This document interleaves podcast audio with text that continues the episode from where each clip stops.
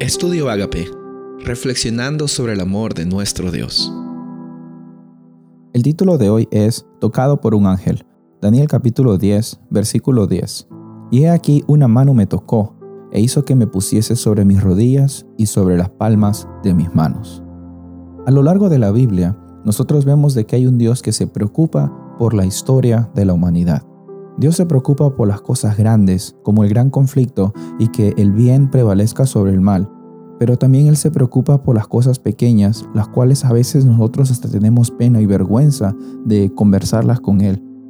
Él está más que preocupado por nuestro bienestar y no solamente porque su carácter sea rectificado, sino porque en medio del proceso nosotros tengamos vida en abundancia y paz que sobrepase todo entendimiento.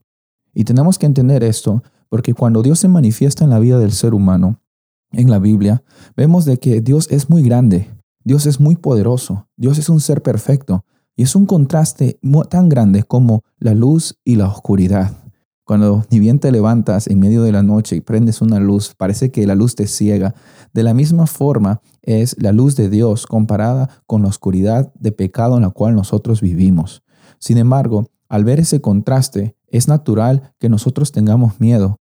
Es natural como vemos la reacción de muchas personas. En este caso Daniel, también vemos el caso de, de el caso de Juan, el caso de, Pedro, el caso de muchas personas, cuando ven la gloria de Dios y entienden de que Dios es tan grande y tan poderoso, muchas veces el temor abunda en nuestros corazones.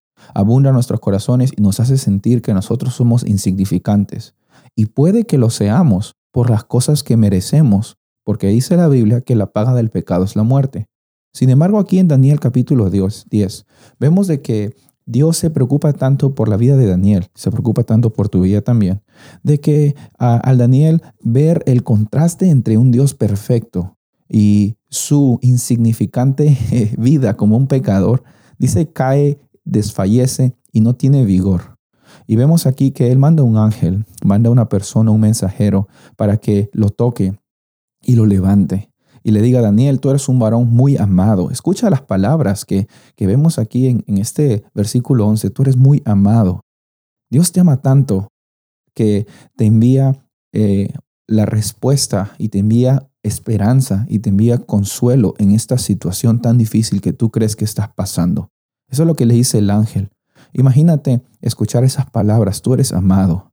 Y en la Biblia vemos eh, tras vez que Dios te dice a ti, tú eres muy amado, tú eres muy amada por Dios. Tú, persona que quizás piensas que no vales mucho porque la sociedad te está diciendo que no vales mucho, tú eres tan valioso, tú eres tan valiosa que Jesús murió por ti en la cruz para que tengas una vida con propósito. Y no solo una vez, sino después que le explica sobre la situación difícil que estaba pasando con el reino de Persia. Vamos a hablar, vamos a ver de qué consiste eso un poco más adelante. Eh, dice, no, no te preocupes, no temas, no tengas miedo, porque yo voy a estar aquí, porque tú decidiste humillarte ante Dios. No es por lo que tú hiciste, es por lo que tú dejaste de que Dios haga porque cuando nosotros nos humillamos, reconocemos que no hay nada bueno en nosotros y reconocemos que hay todo bueno en Dios. Y eso fue lo que hizo Daniel. Reconoció a Dios como el que está al control de toda esta situación. Y por eso es de que eh, dice, he venido a consolarte, he venido a mostrarte esto. Y otra vez, eh, en el versículo 16, le tocó los labios. Jesús le toca los labios a Daniel. Le dice, mira, eh, no te preocupes, yo voy a estar contigo, quiero que tengas paz. La paz esté contigo, dice el versículo 19. Es muy hermoso saber de que Dios se preocupó no solamente en vindicar su carácter y en mostrar que el bien triunfa sobre el mal, sino que en medio de ese proceso se preocupó también por la vida de Daniel, se preocupa por ti, se preocupa por mí, en decirnos, no tengas miedo, el contraste es grande, pero mi amor es mucho más grande y estoy dispuesto a quererte y a transformarte y a renovarte un día a la vez. Soy el pastor Rubén Casabona y deseo que tengas un día bendecido.